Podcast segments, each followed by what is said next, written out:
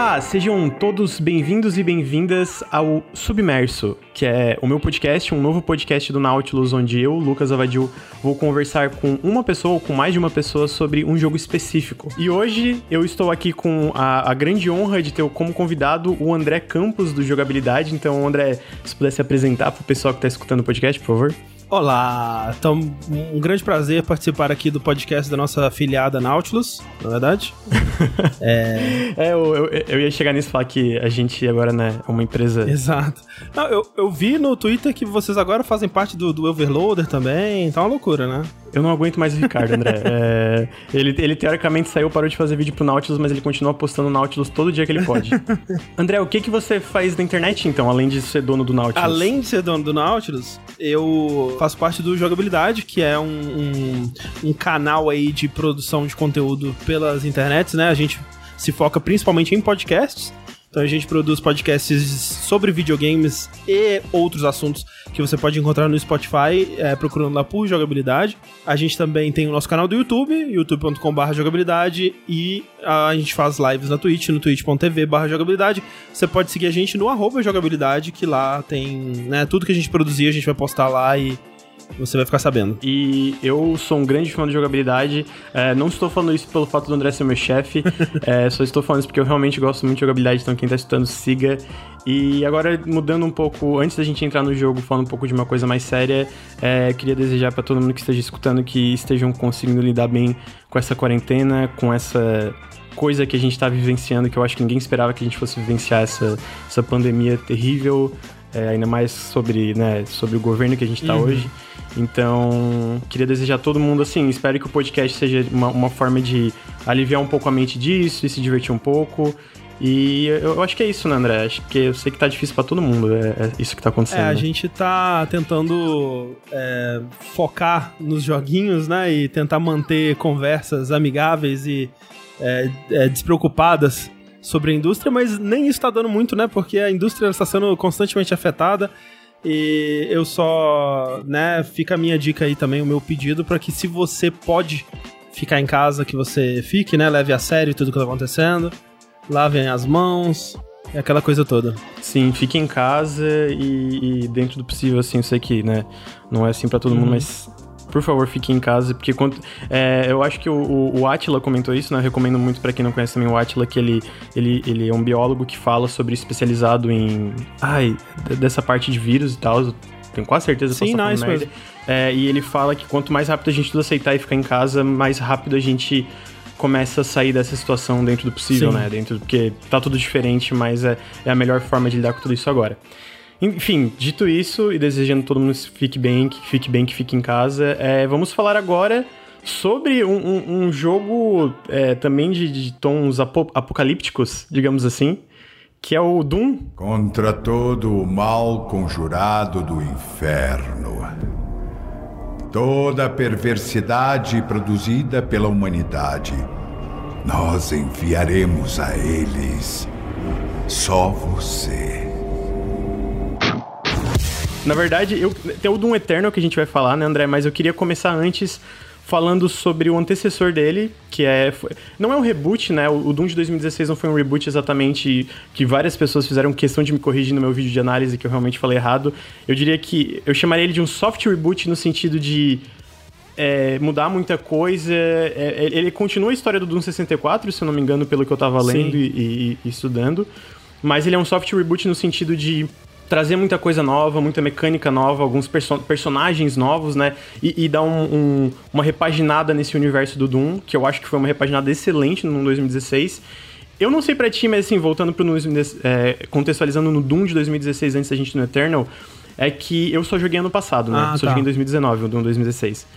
E eu sei que todo mundo falava muito bem, mas eu, eu tenho a impressão que na época foi uma grande surpresa, uhum. porque a campanha de marketing da Bethesda foi aquela coisa meio focada no multiplayer, e, não, e às vezes que eles mostraram o single player foi com controle, então eles não mostraram essa, essas, é, esse loop de jogabilidade rápido né, e frenético que o Doom tem, que é isso que a galera queria. E Tu jogou o Doom 2016 no lançamento? Foi no lançamento. A gente é, até tem um vídeo é, que o Sushi fez um review dele lançado bem na época, assim, e foi uma grande surpresa. Acho que em muito porque é um jogo que ele teve um desenvolvimento difícil, né? Ele passou por várias versões, ele chegou a ser uma meio que uma sequência do, do que era o Doom 3, assim, ele, né, chegou a ter o nome Doom 4, né, ficou muito tempo em desenvolvimento e mudou muito, né, então quando é, ele voltou a ser comentado, né, e rolou esse reboot no nome, pelo menos, né, pra voltar a se chamar só Doom, ele. Eu acho que ninguém tava botando muita fé. E nem mesmo a Bethesda parecia estar botando muita fé. Porque foi um jogo que. Ah, tá vindo aí o Doom, né? É, vai ser aquela coisa, né? E ninguém tava muito esperando. Eu acho que tinha uma galera que tinha visto um gameplay a portas fechadas na QuakeCon que não tinha sido liberado para mais ninguém até então. E essa galera tava, gente, vocês não têm noção, vai ser incrível o jogo. Mas, né, pô, o pessoal que tava na QuakeCon já tá predisposto a gostar do que quer que a id faça. Então, meio que pegou todo mundo de surpresa e foi uma coisa impressionante mesmo. Ele tá no meu top 5 jogos de 2016, eu não lembro exatamente a posição, mas eu tenho certeza que ele tá bem alto. Talvez, assim, agora com o Doom Eternal vem essa essa discussão, mas na época ele foi sem dúvida o jogo com o melhor combate de FPS que eu já tinha jogado. A minha. Eu já, eu já tinha expectativas altas exatamente porque, no caso, eu não joguei no lançamento, né? Uhum. E eu, na verdade, comecei a jogar o Doom 2016 duas vezes e meio que dropei.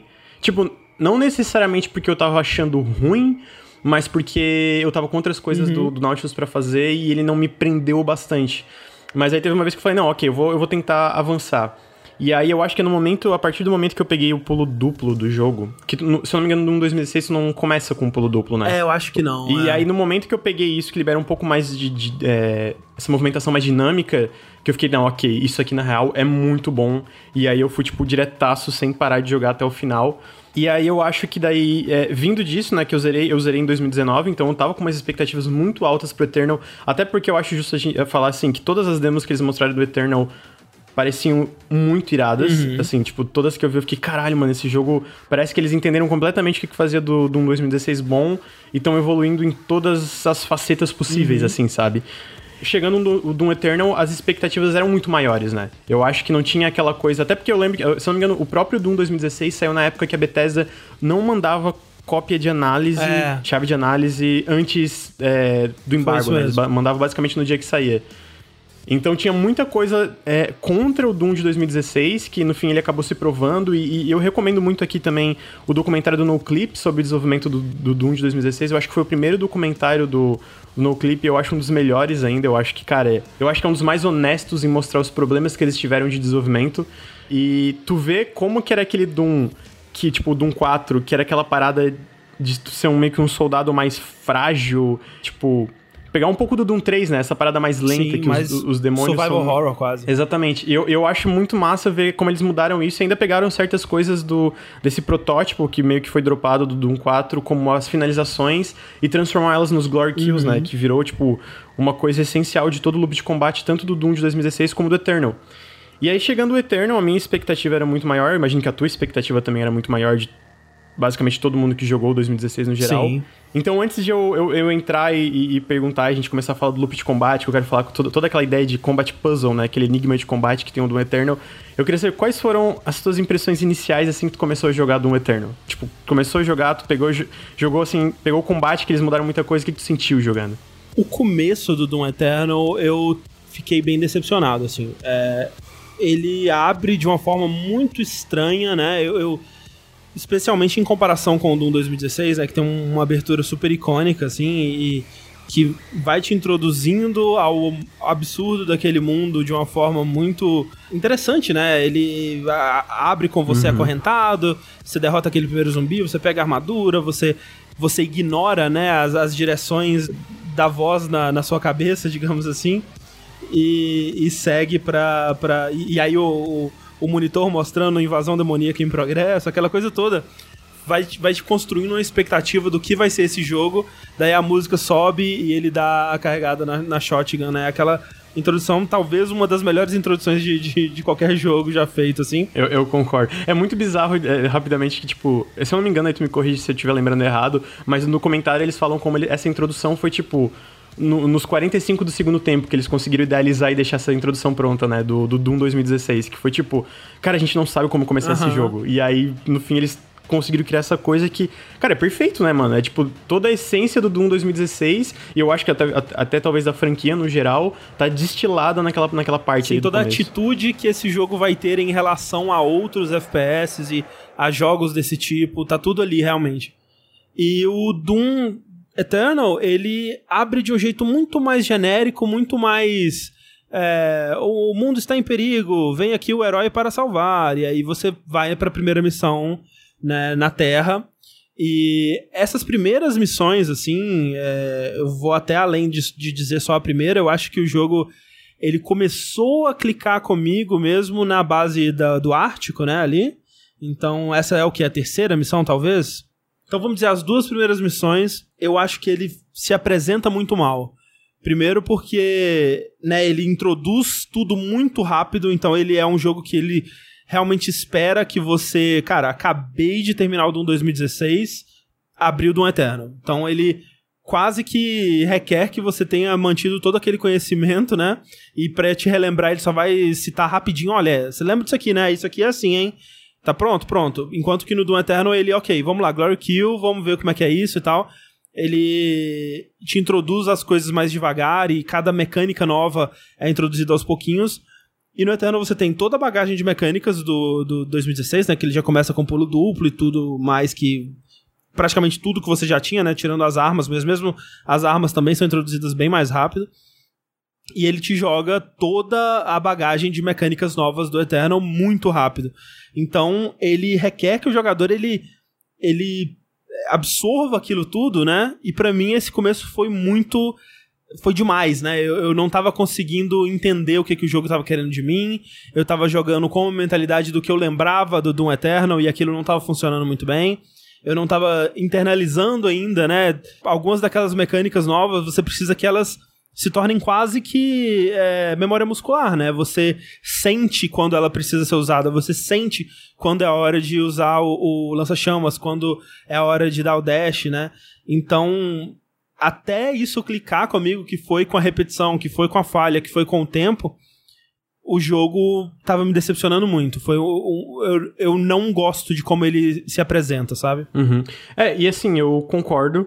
Eu acho que. Isso é eu, eu, eu não vou lembrar agora do, do 2016, mas eu lembro que uma coisa que eu fiquei tipo, nossa, que estranho jogando Eternal é que toda hora, no começo, nas, prime nas duas primeiras missões, toda hora tinha um pop-up é, de tutorial. É de tutorial, sabe? Tinha um, ah, aqui você faz isso, aqui você vai meio que parando a ação, é, assim, parando rapidamente, mas ainda parando a ação, que é meio que o oposto do que o, o Doom 2016 fazia no início, sabe? De tipo, é, ele é muito fluido em te ensinar as mecânicas sem fazer tu parar, basicamente. É, o 2016 ele tinha esses pop-ups também onde ele falava, olha, o inimigo tá brilhando, vai lá e executa o Glory Kill. Mas como eram menos mecânicas e elas eram mais espaçadas, a gente não tinha essa sensação uhum. mais. essa sensação constante de interrupção, né? É, exatamente, eu acho que é tipo isso que tu falou, é espaçado, sabe? Então, tipo. Basicamente, o Eternal, além, além das mecânicas novas, ele te lembra das mecânicas antigas, né? Tipo, mostrando, ó, Bom, posso ser enganado, mas eu tenho uma leve impressão, tipo, ó, oh, Glory Kill, sabe? Se tu bater aqui, tu ganha HP e papapá, tem tudo isso.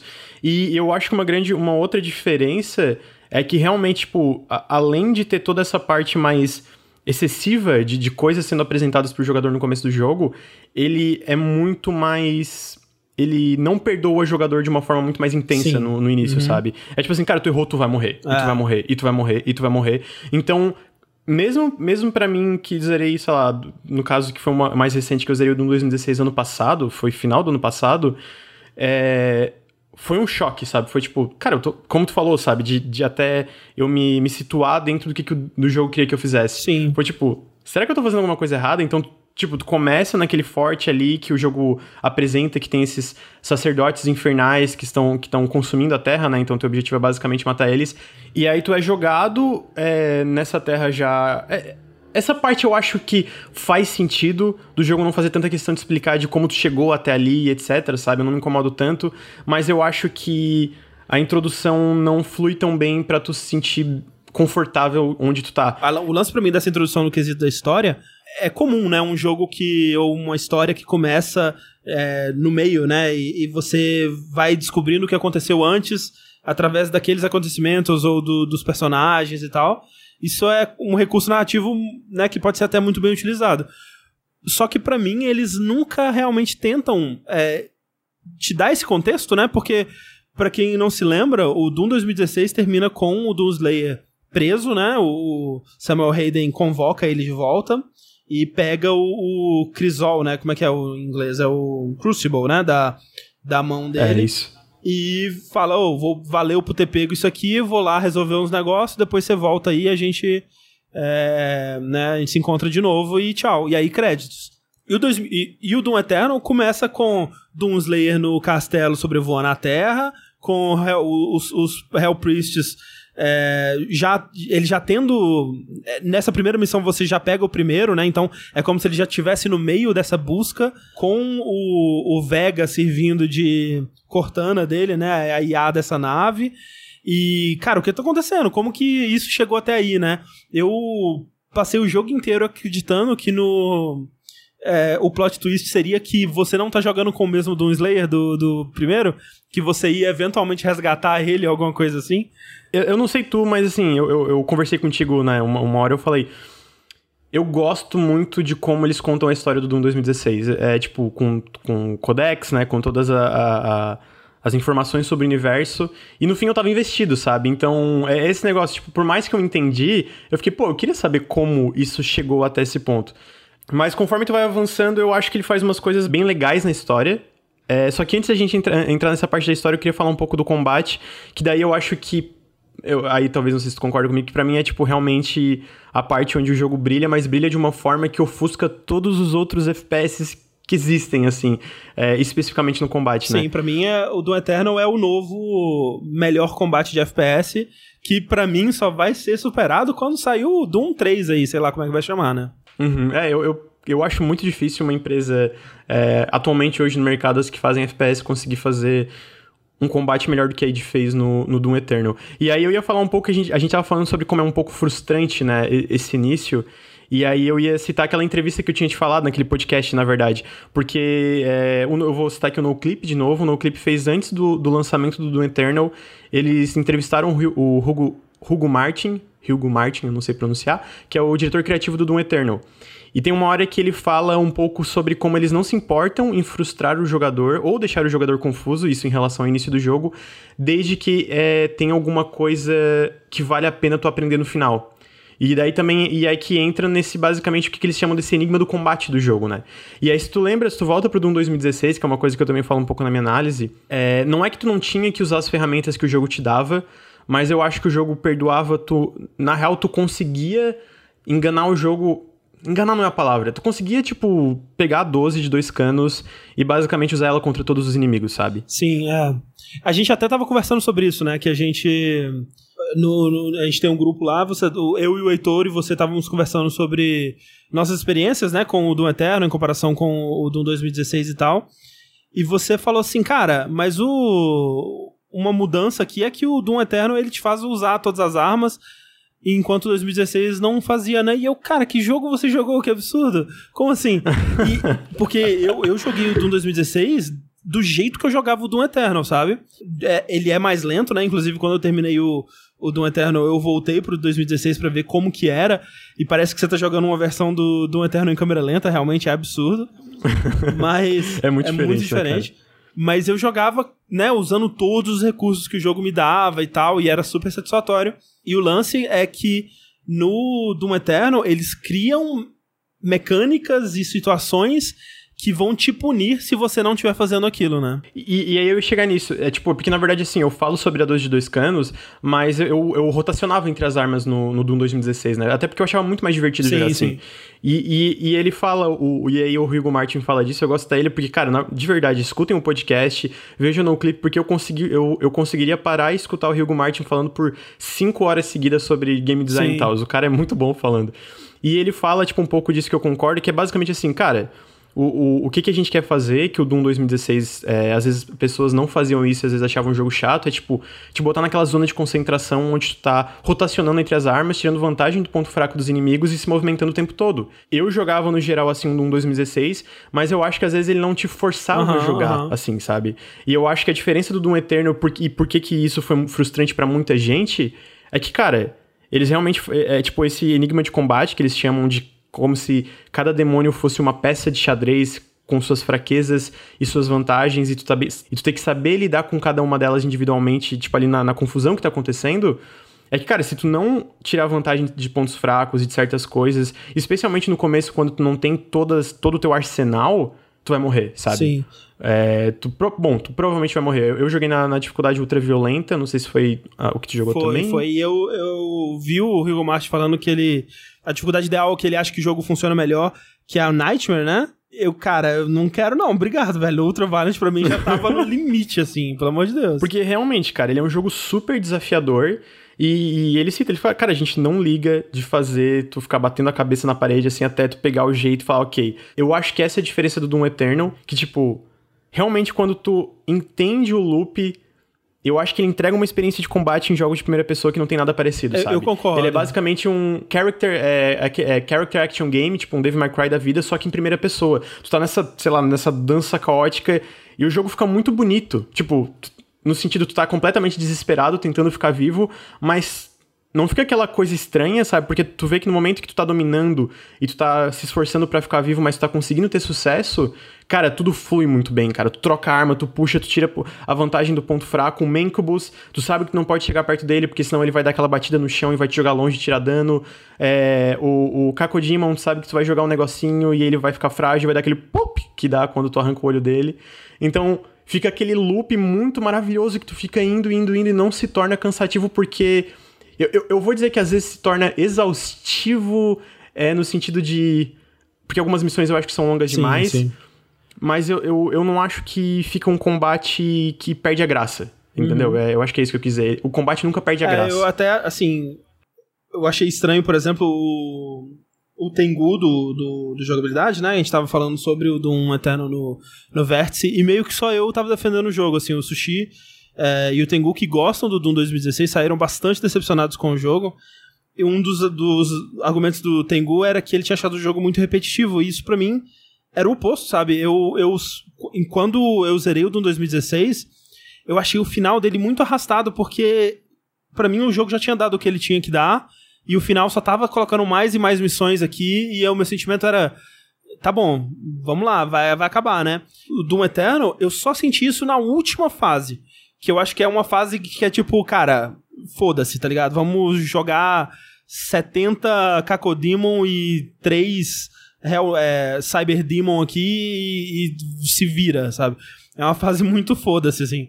Então, assim, o jogo, o Doom Eterno, um dos trunfos dele é que ele tá constantemente acrescentando novas mecânicas e novos inimigos e novas situações e novas armas e novas coisas, né, no, no, nesse loop de, de combate dele. E assim, eu tava tentando entender por que que não só o Sushi e o Tengu do jogabilidade ficaram decepcionados, mas tanta gente que amava o Doom 2016 tá saindo do Eternal tão decepcionado assim, né? Um outro podcast que eu acompanho, que é o Giant Bomb, o pessoal amou o Doom 2016 e até o Hugo Martin, ele cita o pessoal do Giant Bomb como um pessoal que entendeu o jogo, sabe? Ele cita eles como, cara, olha, é, esse pessoal sacou o jogo enquanto outras pessoas, né, que tem um vídeo famoso de um cara do, do Polygon jogando, que não sacou o jogo, né? E o pessoal do Giant Bomb saiu decepcionado do Doom Eternal.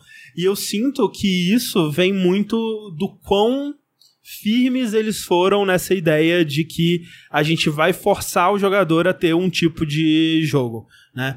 O, como a gente disse, do Doom 2016 você tinha respostas é, para cada tipo de demônio, mas elas não eram tão essenciais assim, né? Se você tinha, por exemplo, o Gauss Cannon, ele era uma arma super forte que se você acertasse um tiro daquilo em praticamente qualquer inimigo, você matava. A Shotgun, espingarda de dois canos, mesma coisa. Então você tinha algumas armas, quando você pegava o BFG também, né, e tal, é, você tinha algumas armas que elas lidavam com a situação. Era, era meio que a bombinha do, do Pac-Man DX, né? Que você tá sendo perseguido, ah, meu Deus, não vai dar, explode a bomba, tô salvo.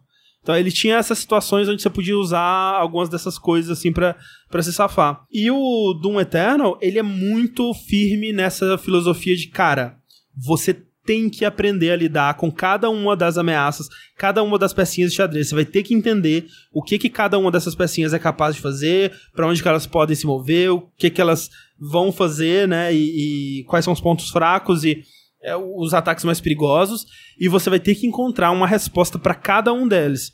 Porque se você não conseguir fazer isso, você vai morrer.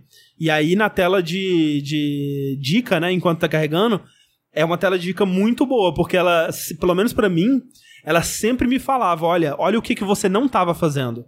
E eu realmente, é, eu não, eu não priorizei tirar o canhão do Arachnotron, né? Não, não priorizei é, desarmar o Mancubus, por exemplo. Então, ele é um jogo muito bom em te dizer como você deve jogar, mas só se você quiser jogar daquele jeito. Porque senão, ou se você não conseguir, ou se você é, não absorver tudo, não tiver a paciência para absorver tudo, ele é um jogo muito frustrante. Então eu, eu, eu consigo ver por que muita gente tá saindo decepcionada dele. No início ele é restritivo, Tipo, porque tu tem que jogar dessa forma, como tu falou, né? Uhum. Senão tu vai morrer e é isso aí. E o jogo, cara, não, mas eu quero jogar. Não, tu não vai jogar da tua forma. Tu tem que entender. Tu tem que entender como esse, esse, esse enigma funciona, é. né? Eu, eu fico falando enigma porque ele, é, o, ele, ele usa isso, né? Eu acho muito legal como ele fala, né? Tem que entender como esse enigma, enigma funciona. Porque no momento, aí no momento lá, que daí é mais pra parte da metade pra frente, digamos assim, que tu tá mais situado nesse, nesse enigma, aí eu acho que essas restrições vão ficando mais frouxas, assim. Tipo, tu consegue ah, ignorar algum ponto fraco e lidar de uma outra Sim. forma que tu aprendeu, é, sabe? Ele te dá mais espaço para errar, eu diria. Até porque o seu personagem vai ficando mais forte também, né? Você vai upando mais a vida e escudos e tal. É, é, se tu pega no Doom 2016 tinha basicamente pulo duplo e as armas, cada uma com os mods. O Eternal basicamente tem as granadas, dois tipos de granadas, uhum. né? De explosão e a de congelar. Tem o lança-chamas, tem o dash, tem um pulo duplo que já tá desde o início. Tem uma, uma espada que tu pega mais pra frente, uhum. né? Que tu pode. Que daí é bem mais pra frente, mas é uma espada que tu tem charge basicamente da hit kill nos inimigos. Então, tipo, realmente tem muita coisa que tu tem um vamos dizer, um deck de opções muito maior para lidar com tudo que tá mas, tá acontecendo ao teu mas redor, ainda né? assim, no, do, no, no Doom Eternal, tem certos inimigos que ignoram isso, né? Tipo o maldito do Marauder. É, então, eu, eu, eu, e aí eu ia chegar num, num ponto que bom que tu traduziu, porque daí eu ia falar isso, né? E aí, tipo, teve muitas adições, tiveram muitas adições no combate e no resto, né? Então tu pega, por exemplo, o Doom 2016, ele é um jogo linear. Bom, o Eternal também é, mas calma aí que eu vou chegar lá. Ele é linear, tu passa missão por missão, e tu pega o Eternal, e ele eu diria que ele vai até um pouco contra o espírito do Doom 2016. Eu li uma coisa que eu vi de um. Ah, eu não lembro da, de qual site que era, que é um cara que trabalha na Riot, que eu acho que o Doom 2016 tinha essa atitude que parecia que ele, ele tava revoltado com os FPS é, modernos. Tem um pouco disso. E o Doom Eternal, ele meio que pega muita coisa desses FPS modernos. Então, então tipo, tem um hub, uhum. que é basicamente todo AAA agora. É, a regra tem um hub, eu acho.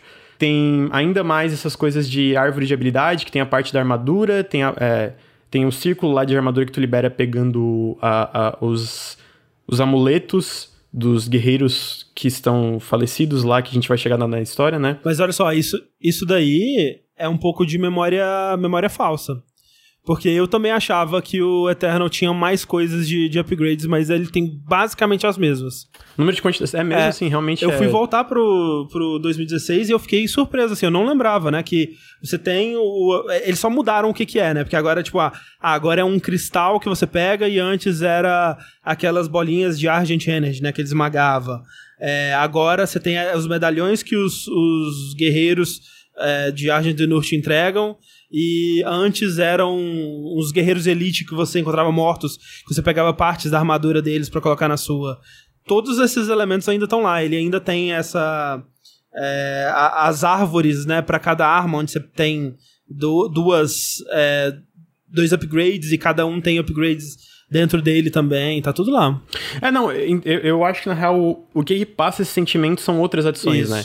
Porque eu, eu, realmente acho que o Doom Eternal tem excesso de coisas. Eu acho que na hora que eles chegaram ali na, no momento de cortar, eles não tiveram. Não, não é a palavra coragem, mas eu acho que certas coisas eles podiam ter tirado ou mudado como funcionava. Tu citou Marauder, eu acho que é um ótimo exemplo. Eu não gosto do não, Marauder. Não. Eu eu entendo a lógica de ter um inimigo que é pra ser disruptivo, digamos assim, sabe? Ó, esse inimigo funciona completamente diferente do resto desse xadrez.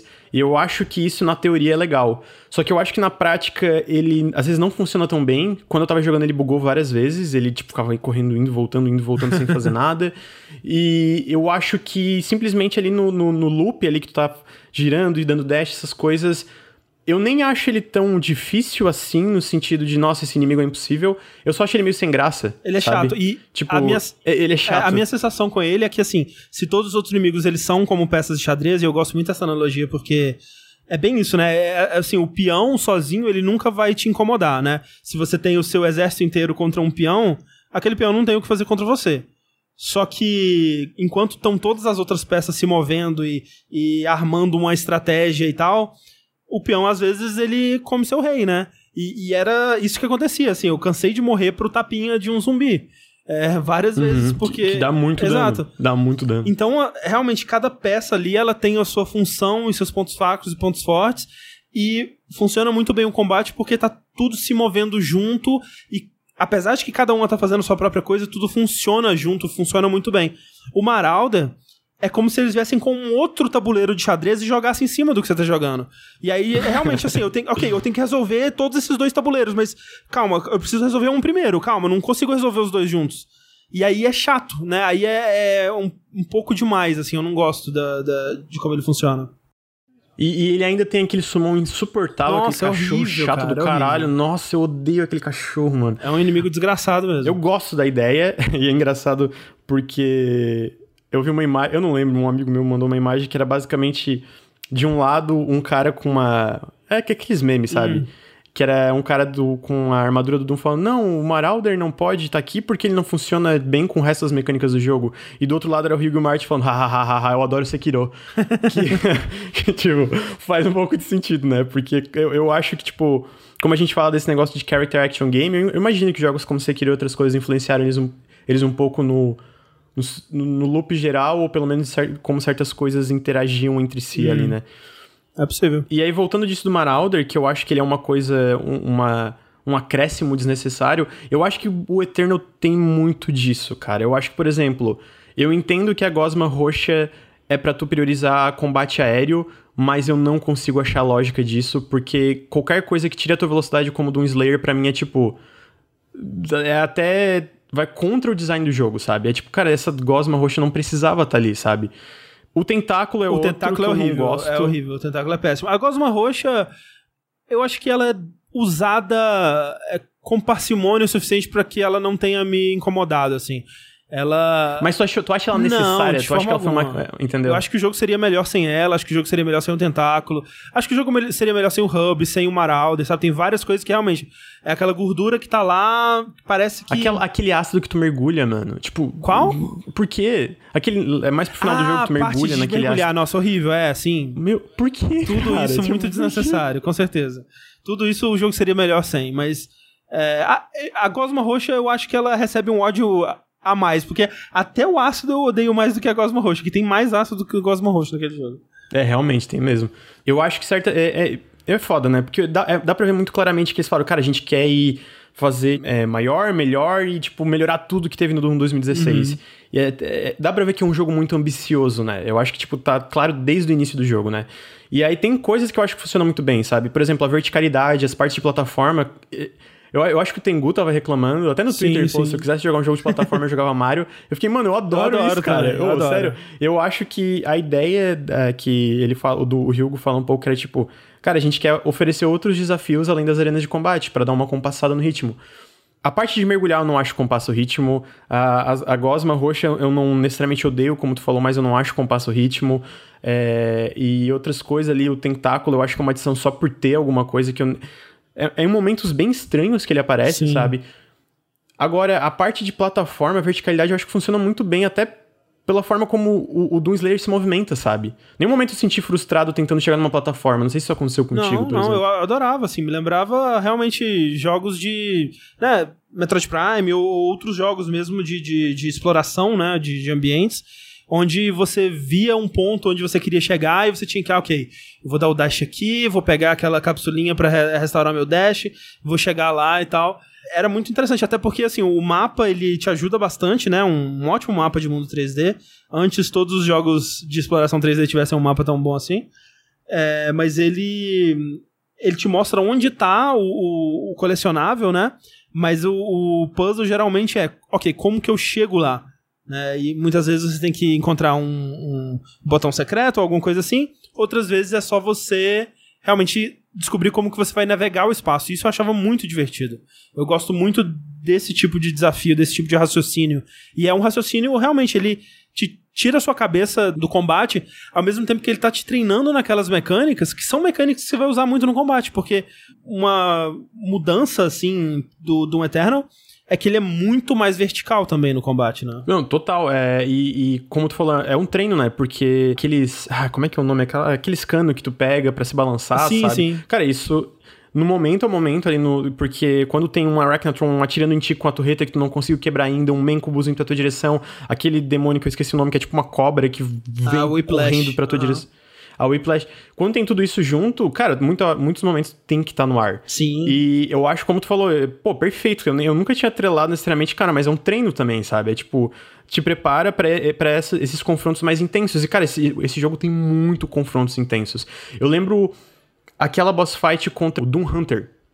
Porra, mano, eu lembro que, no, é que primeiro eu tô Tu mata ele assim, né? Sim, e eu já é tava, caraca, que, que chefe difícil, velho. Porra, matei. Sim, e aí tu desce tem dois. É dois? É, dois, dois ou três? É dois.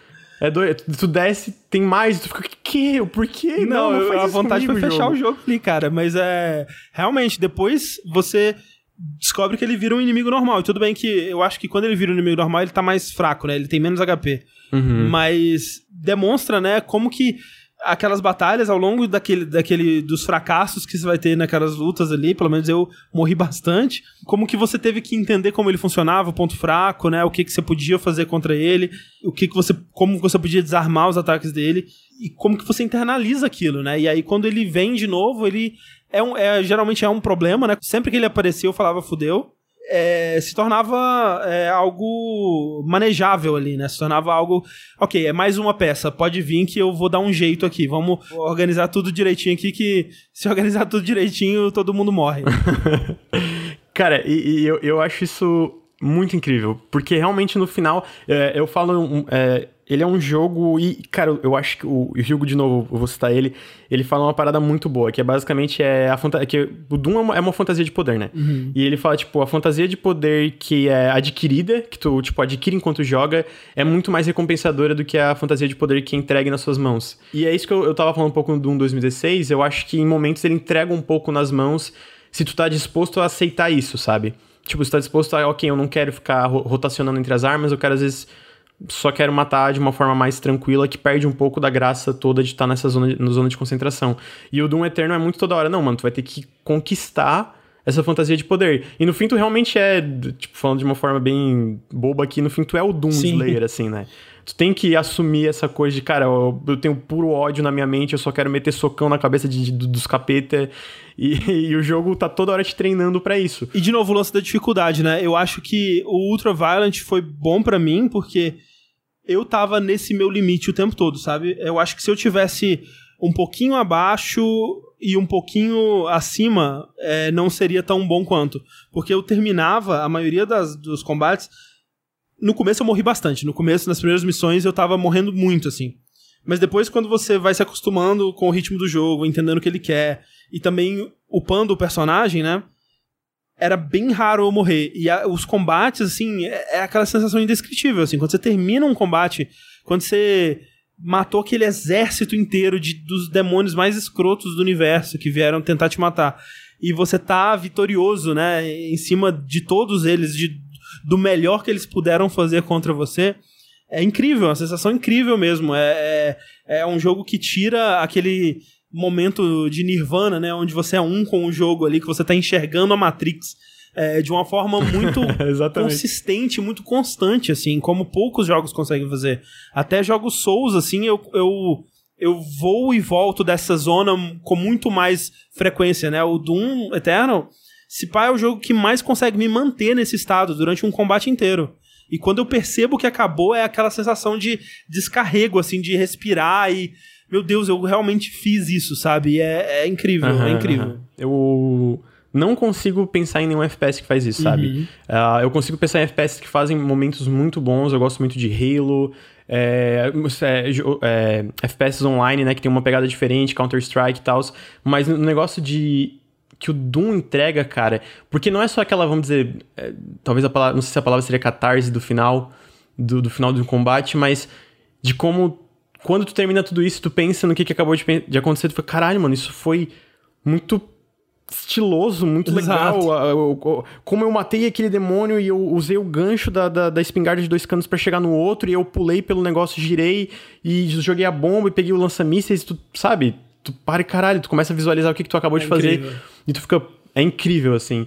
É, mas dito isso, eu acho que é foda é que eu, eu, eu, falo um pouco na minha análise que realmente, cara, esse combate, essas arenas de combate, uma coisa que eu gosto também das arenas, elas não se preocupam em ser tão críveis no sentido de tu olhar, ok, sei lá, essa arena existiria mesmo em ah, um não, mundo é... dominado por. É, cara, foda-se, é, tu, tu, quer uma, eu quero fazer uma arena bem feita, sabe? Eu quero fazer uma arena que tu vai se divertir enfrentando os as peças de xadrez que vão ser jogadas aqui. Eles não estão preocupados em fazer uma coisa que parece, sei lá, com.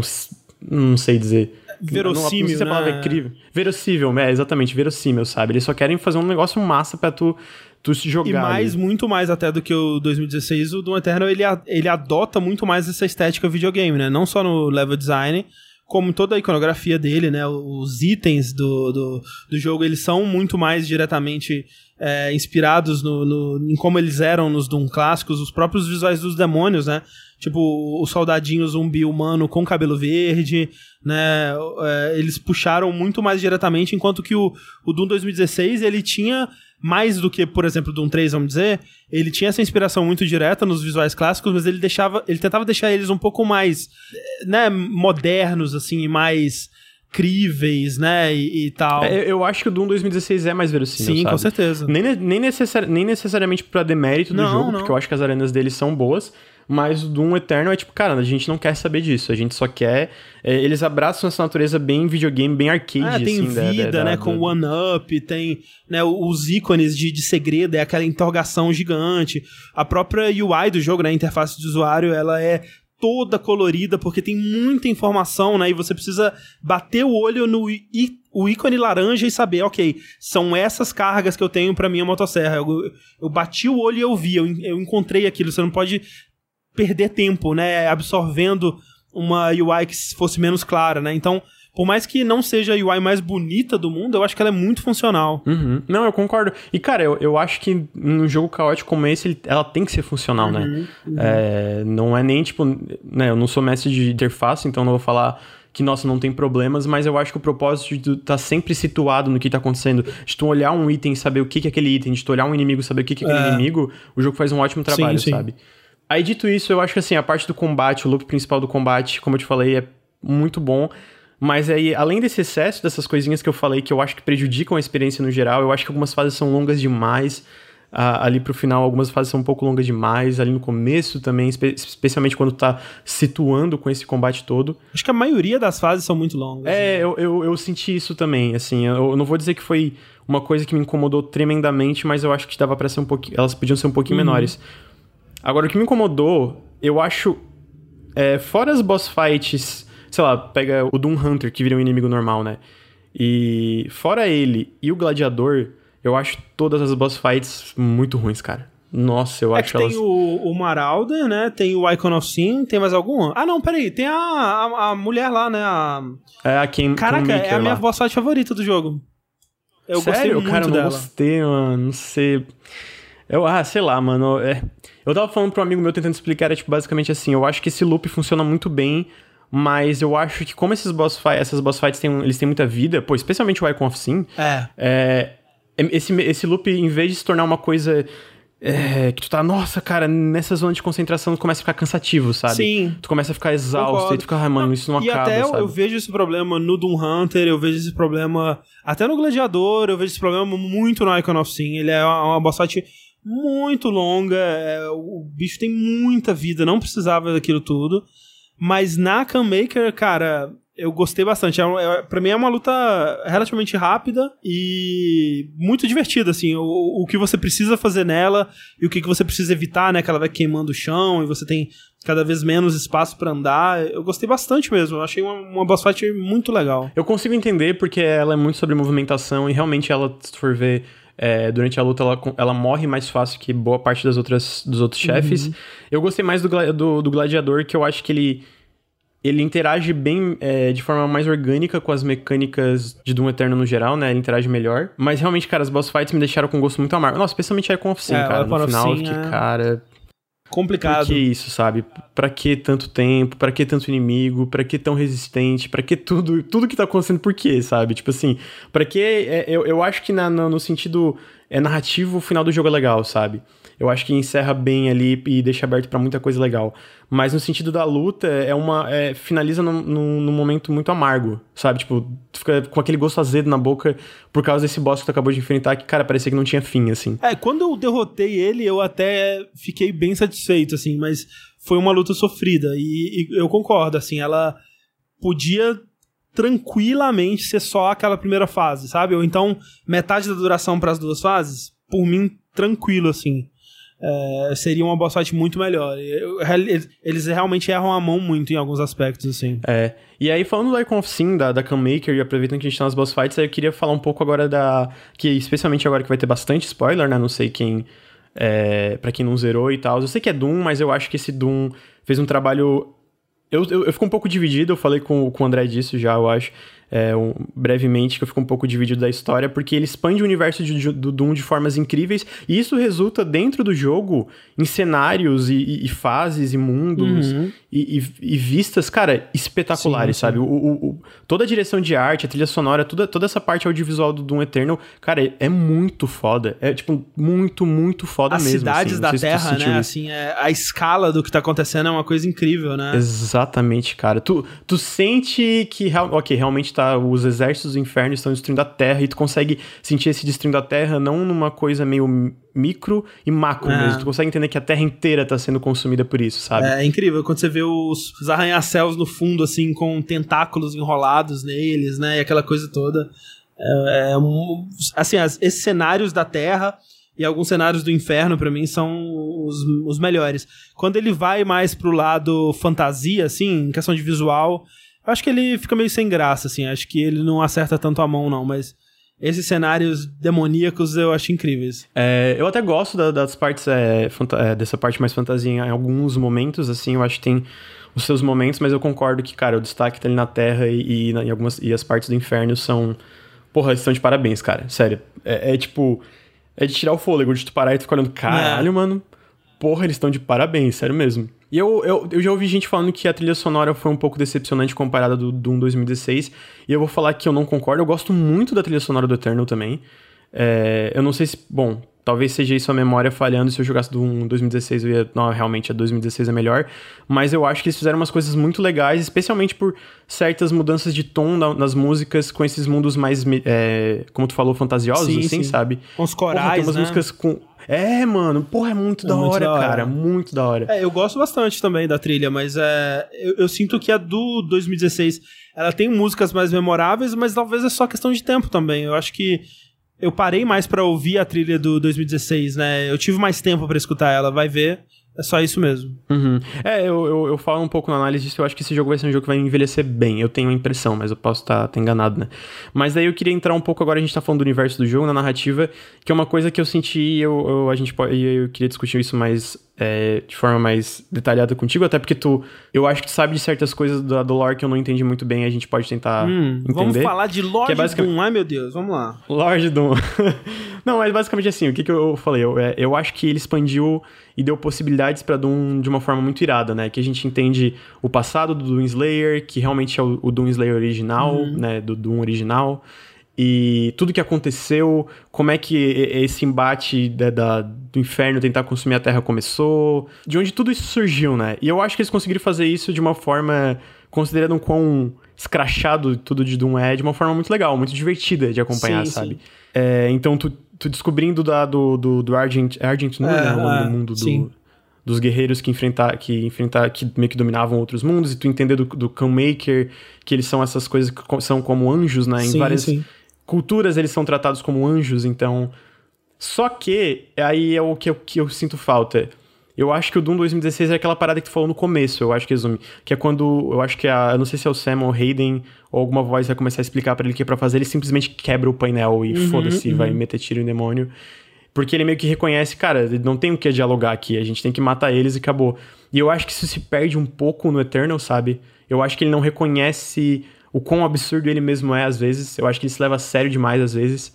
O que, que, que tu acha disso? Eu acho, disso? eu concordo. Eu acho que ele perde um pouco desse tom. Ele tenta brincar com essa, essa vamos dizer, essa crítica ao, ao capitalismo e as empresas, né? É, com, aquela, com aquelas, aqueles hologramas que falam coisas absurdas em, em tom feliz, nossa, que engraçado e tal. Só que falta um pouco do tom que eles alcançaram no 2016. Eles não acertam exatamente aquilo é, que eles acertaram lá. Mas ao mesmo tempo, assim, o que aconteceu na verdade, o que eu sinto é que eles pegaram parte do que eles deixaram mais implícito, né, mais nos codecs e na escrita do jogo no 2016 e, e trouxeram isso pro, pro plano central, né, no Doom Eternal. Eles transformaram o que era é, lore na história principal, vamos dizer assim. Depende muito do quão interessante ou não você acha essa história, sabe? E eu, quando eu joguei o Doom 2016, eu gostava muito do quanto que o jogo parecia que não estava se importando com a história, embora ele tivesse uma história interessante é, escondida por debaixo uhum. dos panos. Então, eu adorava quando o Doomslayer cagava pro, pros discursos do Samuel Hayden, mas aí eu ia lá no codec e lia sobre né, as batalhas e o traidor e aquela coisa toda, e eu ficava, caralho, que da, que da hora, eles estão construindo um universo né, baseado nos acontecimentos dos jogos anteriores aqui, e quem é esse Doomslayer, por que, que né, as pessoas agora tratam ele como se fosse um deus e tal. E o Doom Eternal, ele é muito sobre isso. Então, é um jogo que ele foi para uma direção diferente da que eu queria. Eu acho que eu preferiria que ele mantivesse o tom do 2016 e continuasse com essa história mais fantástica, mais fantasia medieval, cyberpunk, é, demoníaco, escondida no, no, no, no, nos bastidores ali dele. Mas acabou que eu gostei, porque eu gostava daquela história. Então, quando eles começaram a expandir nela, eu pensei, ah, é isso que eles citaram no outro jogo, olha só, eles estão mostrando o traidor, eles estão mostrando o, o Samuel Hayden de novo, e nossa, talvez a identidade do Samuel Hayden não seja o que ele disse que ele era no, no primeiro jogo. Nossa, então quer dizer que o Vega é isso e tal. E o que, que isso implica pro próximo jogo? Isso me interessou muito. Então, aos poucos eu fui de, de novo, né? Vai daquela decepção inicial de caramba, né? Mas eles não estão conseguindo fazer o mesmo que eles fizeram no 2016 pra. Se pá, isso é melhor do que o que eles fizeram no 2016, sabe? Então uhum, eu, fui, eu fui passando por essa transição, essa troca de opinião ao longo do jogo inteiro. E no final, cara, eu fui assistir vídeo de lore no YouTube, de Doom, assim. Então, eu acho que ele fez alguma cara, coisa eu certa. Vou cortar essa parte do podcast e vou botar assim. André foi assistir vídeo de lore de Doom no é YouTube, é isso gente. Aí. Pelo amor de Deus. Mas é isso, assim, é o que ele. As implicações, não sei se a gente já fala disso, né? Mas assim. É, o que ele deixa implícito sobre a identidade do Samuel Hayden e do Vega é muito interessante porque se tem uma coisa que não rolou ainda em nenhum Doom, e isso é absurdo quando você para pra pensar, é um embate com Satanás, cara. Não é, tem Satanás exatamente. em Doom. Até hoje, já tem 20 jogos e nunca teve Satanás em Doom aparentemente para isso que eles estão construindo para o próximo jogo, né? Ou sabe-se lá para daqui a quantos jogos, mas dá muita impressão de que é isso que eles querem chegar. É, é e, nisso eu, eu vou assim, eu, eu, não sei se eu eu não vou dizer que eu necessariamente acho que é melhor do que eles fizeram em 2016, eu ainda tô dividido nisso, eu não tenho uma opinião final mesmo tendo zerado faz um tempo já, mas eu acho que o que ele o, o que ele montou e, e, essa estrutura que ele montou, o que, dá de possibilidades pro Doom, é muito massa. Tipo, é muito, muito massa. Porque, assim, não é só especificamente que ele, ele cria, como tu falou, esse negócio de tu ir contra o, o, o diabo em si, né? Que é uhum. é, realmente, se tu parar pra pensar, é absurdo, né, cara? É um jogo tu, sobre tu derrotar o inferno e tu não enfrentou o diabo nenhuma é. vez. É, mas eu acho que além disso também, né? Porque tu vê que os Khan, é, Khan Makers, os anjos, etc. Aham, lá, né? Ele dá uma proporção meio cósmica pra tudo isso. Sim, sabe? sim. De ter vários mundos e, e, e, né, não que necessariamente seja o foco, eu acho que o foco sempre tem que ser ali né, na, no- na luta contra o inferno, até porque tu pega o, o escopo do inferno verdadeiramente Uhum, no Eternal. Eu não acho que o, o Doom 2016 te, te passa o que, que é. E aí no, no Eternal tu entende, falou, ah tá, é, de- é- é contra isso aqui que o Slayer tá Sim. lutando. Entende? É, dá, dá pra entender por que, que todo mundo perde contra essa porra, porque esse exército é basicamente infinito, mano. Os caras são. Porra, os caras são tenso. E como tu falou, na, na real, eu, eu, eu demorei um tempinho depois, eu fui procurar, que daí tem aquelas. É, é muita suposição, mas suposição meio que, cara, faz muito sentido, né? É- é- essas coisas do Samuel Hayden, na verdade, ser o demônio em si, Sim. né? O, capeta em É, si. porque é- essa suposição ela existia desde o primeiro, mas ela meio que só por causa do nome, né? Que se você fala é, S. Hayden muito rápido, né? Parece Satan. Satan, né? Aham. O pessoal ah, pensava, será que isso é proposital? Será que é, é brincadeira e tal? E, e no fim das contas ele te trai no final, mas no Eternal você entende, cara, esse cara ele, ele não tem ele não tem intenções muito más na superfície, né? Só que assim, ele se vende, né? Ele, ele se apresenta como um funcionário da UAC que foi exposto à radiação e teve que transplantar a sua consciência para um corpo robótico, né? Só que quando você começa a explorar o- os, o Urdak, né, e os mundos lá dos makers e tal, ele sabe tudo sobre aqueles lugares, né? Ele entende tudo sobre aquela cultura e tal. E você fica meio, ué, o que que tá acontecendo aqui?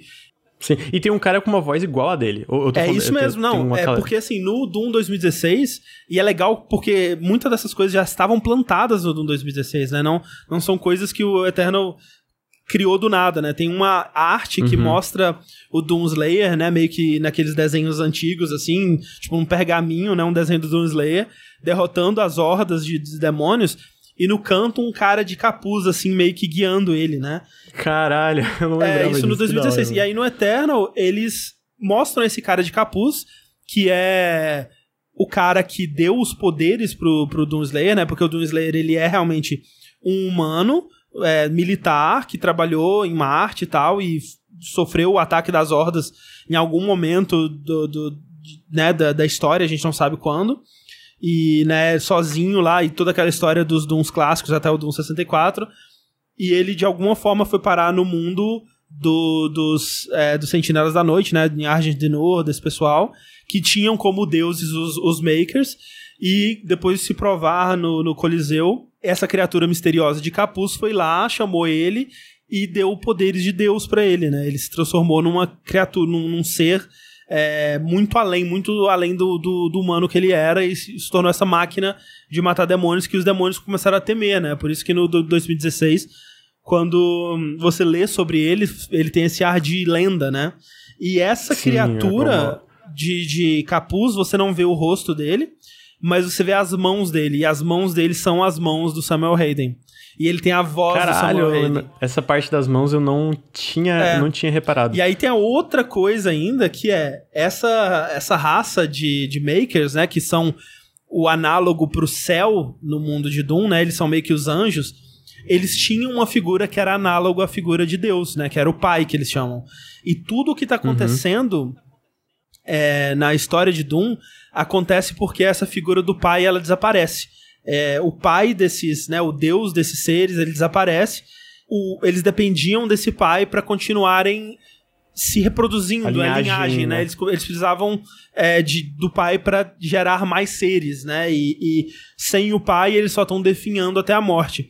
E na busca de impedir essa definhação é que eles fazem esse pacto com o inferno de consumir mundos para absorver a energia das almas desses seres, né? É, e aí tem aqueles diálogos com Samuel Hayden que ele fala não precisava ser assim, não precisava Isso, ter, exatamente. ter todo esse sacrifício, né? Ele, ele parece. Ele, ele não parece, tipo. é, ser ativamente contra o que tá acontecendo, ele parece muito mais conciliatório. Conciliatório, tipo, é. Assim, é, não que não teriam sacrifícios, mas não precisava ser desse escopo e com tantos, tantas mortes necessárias, né? Sim. Então tu vê, e, e se tu pega, tipo, vamos dizer, a, a ideia do o príncipe das mentiras, né? Tipo, ele, o, diabo em si tem todo essa, essa- esse arquétipo de manipulação, manipular as pessoas pra chegar no objetivo que ele quer. É, e, e às vezes você não. Você acha que ele tá te ajudando, mas provavelmente ele tem um, uma agenda própria, né? Objetivos próprios dele. Exatamente. E isso que torna o Summon Raiden tão legal, né? Porque tu, tu tá toda hora ali, é, tipo, não tem outra opção, né? O, o, o Doom Slayer, ele é muito simplista no que ele faz e por isso que até que ele acaba atrapalhando os planos de todo mundo, até do próprio uhum, Summon uhum. Raiden, eu acho que isso fica claro no, no Doom 2016, sim, sim. que ele, ele destrói a parada. O, Summon, o Doom, é, isso, exatamente. Então, tipo... É, só que ao mesmo por ele ser simplista, ele não é tão difícil de se manipular também, né? Uhum. Só que ele para ele tem a resposta de ok, me manipula e eu te mato depois, sei lá, alguma coisa assim. E aí essa essa essa figura do pai que desapareceu, tem um momento, né, que você tá colocando o, o Vega nas, na, no, nas máquinas de, do, de Urdak lá, e você. Só, só para o pessoal saber, Urdak é a cidade dos anjos. Pô, bom, quem tá ouvindo é, é o spoiler já sabe, né? Dos, dos makers, né? Você uhum. vai colocando, você insere tipo um pendrive dele, né? Ele vai mexendo na máquina para ligar os circuitos e criar um portal para você voltar para a Terra, enfim. Quando você põe ele numa dessas máquinas, ele recupera um pouco das memórias dele e ele fala: Será, é, sou eu o pai?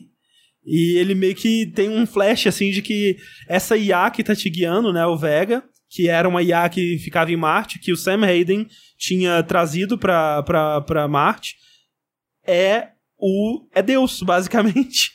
É, que é, ou pelo menos é uma versão digitalizada de Deus. É, né? alguma coisa e se tu assim. pega a, a, a ideia é que Lúcifer, o príncipe das mentiras, o diabo que seja, ele é um anjo caído, né? Uhum. E os Khan Makers são tecnicamente anjos. E tem alguma coisa aí, tu me corrija, não tem alguma coisa de algum deles? É, eu não lembro agora se é alguma coisa assim ou se realmente só desapareceu o pai do nada, né? Que então, seria Deus. o pai foi roubado por um maker renegado, cujo nome é Samur. Sam. Hum, aí, cara, é. porra, velho. Aí tem, tem muito vídeo de lore do YouTube pra desvendar isso tudo aí, gente.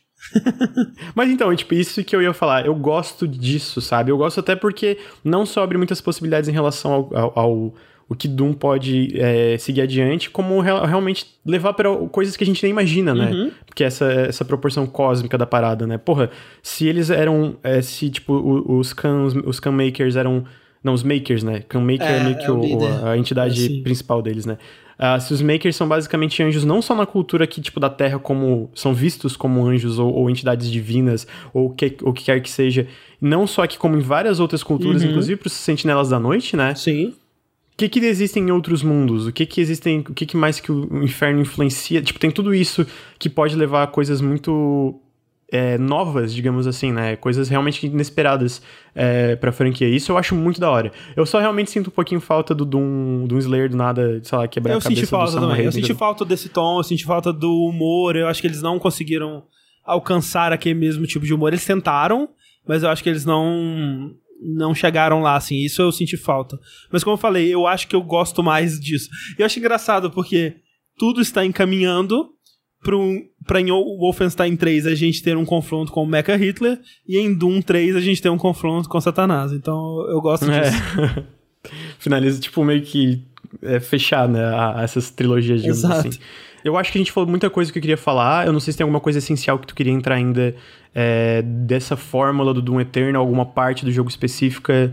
É, eu acho que a gente falou do combate, do visual, do level design, etc. Tem alguma coisa que eu queria falar especificamente? Senão eu queria terminar com duas perguntinhas pra não, ti. Não, acho que eu falei é, tudo que eu queria falar, eu falei. Tá. É, a primeira pergunta, qual tu diria que foi, tipo... É, é foda, que é difícil lembrar, mas... Eu lembro quando eu parei que eu percebi, ok, isso é um, é um character action game, isso é muito foda. Realmente, para mim, foi quando eu caí com dois Doom Hunters, e aí eu enfrentei eles e eu terminei a luta, eu fiquei, mano, isso aqui é o melhor combate que eu já vi no FPS. Teve algum momento que deu esse clique pra ti no Doom Eternal, tipo, de parar Uma caralho, arena mano. específica que eu lembro disso, não sei se você vai lembrar, é quando você tá indo naquela cidade no, no centro de... no núcleo de Marte, né? E Uhum. logo antes, assim, no finalzinho dessa missão tem uma... Tem uma parte, né, que vem um- uma caralhada de Cacodemon, você tem que passar por um pedaço de lava e você entra no portal e acaba a missão, né? Antes disso, tem uma arena bem grande, que ela tem dois níveis e tem o Doom Hunter e tem tudo ali. O jogo ele joga tudo que ele tem em você ali. E eu passei essa arena de primeira, assim, dominando, cara. Foi incrível, assim, foi muito foda. E quando eu penso em Doom Eternal, eu penso naquela arena específica, assim, o quão satisfatório e o quanto eu tava dominando as mecânicas e eu usei tudo que o jogo tinha pra me oferecer e todos os inimigos, basicamente, que eu tinha encontrado até aquele momento do jogo apareceram ali e foi, foi muito foda. Destila a essência do Doom Eternal, É, basicamente. né? basicamente. É, e a outra, eu acho que na verdade eu já sei a tua resposta, que eu ia perguntar se tu prefere entre o Doom 2016 ou o Eternal. Eu imagino que a resposta é o Eternal. Eu prefiro o Eternal. É claro que eu não sei se ele vai aparecer numa lista de melhores de 2020, até porque vai saber o que, que vai lançar mais em 2020, né? Os jogos eles vão É. ser. Já adiaram inde- indefinitivamente o The Last of Us 2, né? Exato, né? E eu imagino que é o primeiro de muitos desses grandes lançamentos, né? É, então é difícil dizer o que, que ainda vai ter de, de grandes jogos aí é, em 2020, mas talvez ele não apareça na minha lista porque o Doom 2016 ele foi é, muito novo, né? E eu sinto que por mais que o Eternal ele melhore a fórmula, ele ainda tá pegando uma fórmula que existe e acrescentando a ela. Então, óbvio, se eu for citar daqui a 10 anos é, numa lista de jogos da década, talvez eu cite o 2016 em vez do Eternal. Mas eu acho que o Eternal, ele é um jogo melhor. O 2016 ele é muito mais importante, mais marcante, mais revolucionário até assim, né? Então tem essa di- diferença pra mim. É, da- da- do impacto, digamos assim, Exato, do jogo. exato. Né? É, eu, eu, assim, ó, o que, que eu sei do Doom Eternal é que quanto mais eu penso nele, melhor eu, eu tenho mais carinho pelo jogo e, e os problemas parecem menores, sabe, conforme o tempo passa. Tipo, aquele negócio que tu vai pensando nos problemas, ah, talvez não era tão, tão ruim assim, o- porque o combate, eu falo no final da minha análise que geralmente, tipo, o conjunto da obra pode é, elevar um jogo lá em cima, que eu acho que é um caso pra mim, o Nier Automata. Eu acho que se tu pega as partes deles, dele isoladas, o jogo não é um jogo tão bom, mas no conjunto da obra, o final, a conclusão e tudo, ele é muito incrível. É, e o conjunto da obra também pode levar um jogo pra baixo. Só que pra mim, tipo, o conjunto da obra do Doom é o combate, de certa forma, sabe? Então, tipo, eu fico, pô, realmente é um jogo muito bom. E eu quero jogar em dificuldades maiores ainda, tipo, realmente tenho vontade, não é só, tipo, sei lá, aquela coisa de, ah, eu quero completar por hum, platina, coffee, coffee. é, mas então eu, eu acho que. A única coisa que eu consigo afirmar é que, cara, é o melhor combate que eu já tive o prazer de jogar em um FPS, sabe? Realmente é. é uma coisa muito incrível. Isso é. E eu acho que, cara, é isso. Doom Eternal é bom pra caralho. No fim, é basicamente que é, o podcast Moral era essa, a gente fala bem de Doom Eternal e reclamar só um pouquinho. Eu fico triste pelo pela equipe do da id, que eu acho que especialmente quando você vê nas entrevistas pré é, lançamento e assim não que o jogo esteja sendo mal recebido, né? Ele as notas dele estão super altas e tal, aquela coisa toda. Provavelmente vai ser um sucesso também. Mas eu fico triste pela quantidade de gente decepcionada e eles estavam tão confiantes no, no produto que eles tinham e eles tinham tanta certeza de que eles estavam indo pelo caminho certo, assim, em, em tudo, né? E, e, obviamente eles erraram em algumas coisas e muita gente tá bem decepcionada com o jogo. Mas eu espero que, né? Óbvio, jogos são muito caros e tal, mas se você gostou do Doom 2016, eu acho que vale a pena dar uma chance aí. Ah, com certeza, eu acho que vale. Eu acho que o combate ele tem muita da essência ali, mas tem coisas que são bem diferentes, assim, realmente de uma forma chocante a primeira vez que tu pega, mas quando tu, é, como o André falou, quando tu entra nesse loop, quando tu entende esse loop, eu acho que vale muito a pena. É, vale muito a pena se frustrar até tu, tu, tu entender toda É. esse combate que eles quiseram criar, sabe? bem eu acho isso. que vale a pena a frustração que chega até lá. Eu, eu, eu espero que. Eu, eu tava lendo que as vendas iniciais foram o dobro Olha. de, de lucro que, o- que o Doom 2016 deu. Então, aparentemente, está sendo um resultado positivo de vendas e também de notas, né? Apesar de ser divisível entre os fãs. É, Mas, cara, eu espero que o jogo vá muito bem. E, cara, é realmente a id pra mim, agora é um dos estúdios que, cara, eles anunciaram alguma coisa. Por favor, me dá isso, eu já quero. Nem que eu, eu possa me frustrar, mas eu já quero saber o que eles estão criando, Sim, assim, com sabe? certeza. E, ah, inclusive, né, o Doom Eternal vai ter DLC de campanha. Então, talvez, talvez um desses, desses, desses DLCs a gente tenha até uma resposta um pouco mais definida de como o, Doom- o, o Doom Slayer chegou onde ele chegou no início do Então, jogo. é, né? eu tava vendo no Reddit, a aposta do pessoal é, é para isso, né? Que tem um espaço até bem definido ali, que acho que são oito meses entre o 2016 e o Eternal, e tem alguma coisa ali, alguma coisa aconteceu ali. E talvez algum DLC conte isso. Eu quero, quero bastante. Tô interessado. Uhum. Até porque, se tu for ver, o, o Doom Slayer tá muito mais disposto a trabalhar com o Vega e até com o Salmon né? Hayden. É quando É, é estranho, né? É tipo, hum, hum. eles não comentam nada sobre o que aconteceu, né? Então, talvez já tenha rolado é, esse esse encontro, né, anteriormente. Eu concluo, do- eu concluo isso do DLC dizendo que eu, eu quero, agora. quero. assim. Também quero. André, eu queria agradecer você a, participar do Submerso, que é esse novo podcast que eu vou tocar. Se der tudo certo, se der tudo certo, quinzenalmente vai ter um episódio aqui no, no- no- nas nossas é, no Spotify e todo o resto que tem aí de podcast, também no nosso canal secundário do YouTube. Então, obrigado mesmo por vir, cara. Fico feliz que você topou o convite. Espero que você tenha gostado de, de conversar comigo sobre Doom Eternal. Foi muito bom, cara. Eu saí do, do nosso podcast, né, do Vértice, sentindo que eu não tinha dito tudo o que eu queria, né, explicado muito bem por que, que eu gostei tanto do jogo. E aqui eu senti que, que eu lavei a alma sobre Doom Eternal e deu até vontade de voltar para ele. Então, muito obrigado pelo convite. Que isso. É, por favor, você poderia falar novamente sobre o que você faz na internet rapidamente, só para o pessoal não deixar de acompanhar o trabalho do meu chefe aí, né? é, exatamente. Nós, do Jogabilidade, né, além de sermos dono do Nautilus, a gente produz principalmente podcasts. Procure por Jogabilidade no Spotify. E para todos os outros conteúdos que a gente produz, procure jogabilidade no Twitter, que lá vai ter todos os links e avisos, né, sempre que a gente soltar alguma coisa você pode acompanhar por lá. E agora, finalizando também falando do Nautilus, né, que né, tem um tal do Nautilus aí. É... Lembrando, como sempre, que a gente é financiado pelos nossos apoiadores, então. E o Jogabilidade também é financiado pelos apoiadores, que é padrim.com.br barra jogabilidade, é isso? É isso aí. Inclusive, eu sou um dos apoiadores aqui, queria dizer. Ah, muito obrigado. A gente é apoiado também é, pelos nossos apoiadores, então é apoia.se barra Nautilus e picpay.me barra canal Nautilus. É, considerem apoiar até com um real para ajudar o projeto, para ter mais podcasts e mais vídeos. A gente está no YouTube, youtube.com.br nautiluslink, e aqui nos podcasts também, a gente está no Twitch, twitch.tv nautiluslink. Espero que vocês tenham... Imagina, Lucas, o quê, o quê, se o quê, o quê? todo mundo que está ouvindo apoiar com um realzinho. Nossa, eu ia ficar muito feliz, André. Eu, eu, eu acho que eu ia chorar de felicidade. Então, ó, se você quer ver o, o, o Lucas se compromete aqui agora de enviar uma foto dele chorando para cada pessoa que fizer um apoio Aí, então, é. cobrem dele. Vai ser uma foto bem terrível, especialmente porque eu tirei toda a minha barba e eu tô. Eu vi, eu, eu tava vendo a TC jogando Animal Crossing. É.